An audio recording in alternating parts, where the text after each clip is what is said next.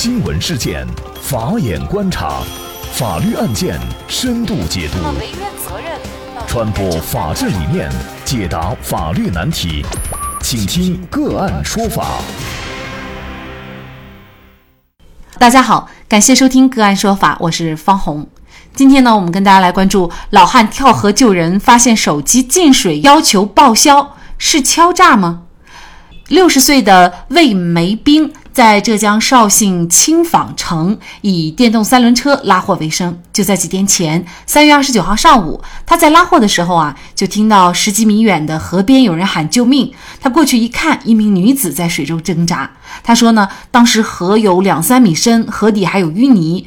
当时他看到啊，这名女子的丈夫在岸边脱衣服，准备跳河救人。那么他看情况紧急呢，衣服都没脱就跳下去了。他就把这名女子拖上岸。魏梅斌说呀，自己呢水性不错，救人过程呢大概也就两三分钟，挺顺利的。上岸以后啊，夫妻俩就连声感谢，还拿出二百元钱塞给魏师傅。但是回家以后呢，魏师傅发现啊，自己的手机在救人的时候进水了，没有办法再用，就只能花一百九十块钱买了一个新的。然后呢，他就联系当地的媒体，希望能够找到被救的女子，报销换手机的钱。那当然了，在这里要跟大家说一下，就是夫妻俩给魏师傅的二百元报酬，那么魏师傅是没要的。关于手机费用的问题，让被救的夫妻俩偿还，是属于敲诈还是合法合理的要求呢？那么见义勇为，如果救人者没有损失，那么收取报酬又是否是合法的呢？那么就是相关的法律问题啊。今天我们就邀请云南冰剑律师事务所主任陈维彪律师和我们一起来聊一下。呃，陈律师你好，你好，主持人好，听众朋友们，感谢陈律师。那么见义勇为，魏师傅是没有要报酬的，但是为此呢，自己的手机坏了，让被救者去承担自己的手机费用，这个是敲诈还是合法合理的要求呢？嗯，这个是合法的。见义勇为呢，实际在民法上是一种无因管理的行为。那么无因管理人所遭受的损失和费用。应当由受益人来进行赔偿。那么，这个《民法通则》第九十三条明确规定的，没有法定或者约定的义务，为避免他人利益受损失进行管理或者服务的，有权要求受益人偿付由此而支出的必要费用。另外呢，这个呃，最高法院也有明确的司法解释。那么，这个所谓的费用呢，就是包括在管理或者服务中直接支出的费用，以及在该活动中受到的实际损失。那么具体在这一个案件当中呢，呃，那么手机坏了，修手机的费用理所当然是可以由这个受益人来进行赔偿的。就是这个案件当中，手机魏师傅用的比较便宜，而且他只花了一百九十块钱买新的，也就是他只是要求一百九十块钱换另外一种情况。假如说他的手机是一块好手机，五六千块钱的，甚至呢可能是他身上携带了，比如说一些金银的这个贵重首饰，一旦为此比如落水里了，或者是坏了，就哪怕是六七千或者是上万块钱的东西，因为他是救人损坏的，那么对方其实都应该要支付的，是吗？啊，对对对，都要支付。嗯，原因就在于他是因为救人而受的损失。那么呢，在这个案件当中，也就是说，如果比如说魏师傅他手机也没坏，那么在这种情况下，救人者如果想收取被救者的一些报酬，那么这个是合法的吗？啊，如果没有遭受损失，让这个被救者给予适当的经济补偿是可以的，但是谈不上赔偿。刚才我们说的是这个可以赔偿实际的损失，这个呢就是属于经济补偿的范畴，但是它不属于是强制性的规定。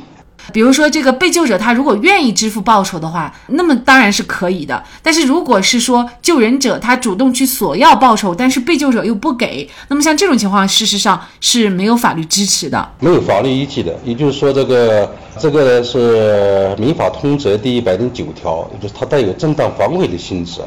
那么，如果自己的人身遭受到损害的，由侵害人来赔偿，那么受益人也可以给予适当的经济补偿。那么也就是说，这个呃，不管是处于正当防卫还是无因管理，都必须要在自己受到损失的情况下，实际上这个损失呢多少都会有。你比如说，这个在救救人的过程当中，影响自己办其他事情，就是这个时间呃遭受损失的问题，也可以要求这个适适当的补偿的，不仅仅限于这个物质方面的。啊，是的，类似的案件我办过一个，也就是这个全国首例的见义勇为索赔案。那个案件，我们的诉讼请求就仅仅是要求这个被救者说一声谢谢，也就是让他知道感恩，仅此而已。但是物质方面对他并没有呃提出这个赔偿的这个要求，只能是道德议论方面啊对他进行谴责。但是法律上没有明确的规定，如果被救者不是感恩的情况下，要实施怎样的处罚，没有这样明确的规定。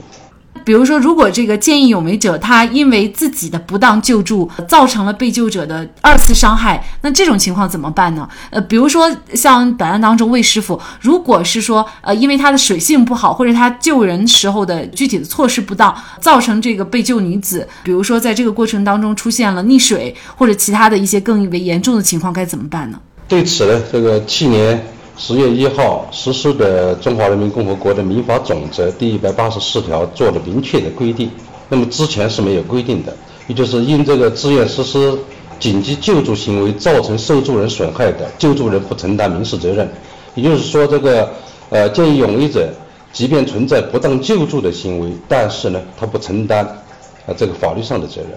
其实这就是鼓励咱们大家能够在危急的时刻去伸出援手。救人一把啊，就是鼓励这样的一个见义勇为者。其实，在民间也有一些关于见义勇为者的基金，就是呃，对那些比如说被救者不知道感恩，而在救人的时候，见义勇为者呢又确实受到一定的伤害的情况下，那么给予基金方面的一些帮助。那么这些呢，都是我们这个社会提倡见义勇为者去舍己救人的呃一些义举。见义勇为呢，实际是中华民族的传统美德。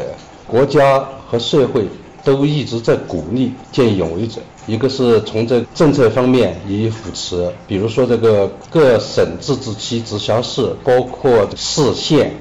都设立了见义勇为基金会，并且呢，对这个见义勇为者可以评为见义勇为先进个人。那么这个从他这个创业方面啊，啊，如果是造成见义勇为者死亡的，那么可以国家给予一定的这个经济补偿。而且对他的子女这些进行救助，啊，有有这样的政策，啊，另外的这个从这个议论方面，对这个见义勇为者也是这个从正面也有这鼓励和赞扬的，这样呢就是需要更多的人加入到这个见义勇为的行动当中来，从而来避免呃国家集体的财财产损失或者是他人的财产损失，也就是说这个能够起到一个正能量的作用。嗯，确实，我们之前有一段时间一直在讨论老人摔倒了该不该扶。其实呢，这根本就不是一个应该讨论的问题，确实是该扶，这个不需要去思考。只是你在扶的时候要注意收集到证据，尽量保护好自己。其实我们这个社会确实是需要像魏师傅这样，在危急的时刻不顾自己的安危去救人一命的这样的人。呃，我们说叫送人玫瑰，手有余香。我们也确实是对于这样的见义勇为行为呢。我们这个社会，呃，包括我们的媒体，也应该大家的去鼓励哈。当然了，这个前提就是还是要保护好自己哈。好，那么在这里呢，也再一次感谢陈维彪律师。那么大家如果想获得我们本期节目的全部图文推送，大家可以关注我们“个案说法”的微信公众号，公众号里面搜索“个案说法”就可以找到我们加以关注了。您输入“见义勇为”，见义勇为。就可以获得今天节目的全部推送。另外呢，我们的公众号里面也有对过去一百八十多期的节目进行了分类，我们把它们分为了民事、刑事、婚姻家庭、行政类案件，大家可以根据自己的需要啊进行查看。另外呢，里面也有我们嘉宾的详细介绍。如果您在生活、工作、生意当中遇到一些法律问题，寻求解决。也欢迎大家向我们进行咨询，您可以直接添加幺五九七四八二七四六七的微信号进行咨询，也可以直接电话咨询。为大家提供法律服务的都是我们个案说法邀请的节目嘉宾，他们都非常的专业、资深和负责任。感谢您的收听，我们下期节目再见。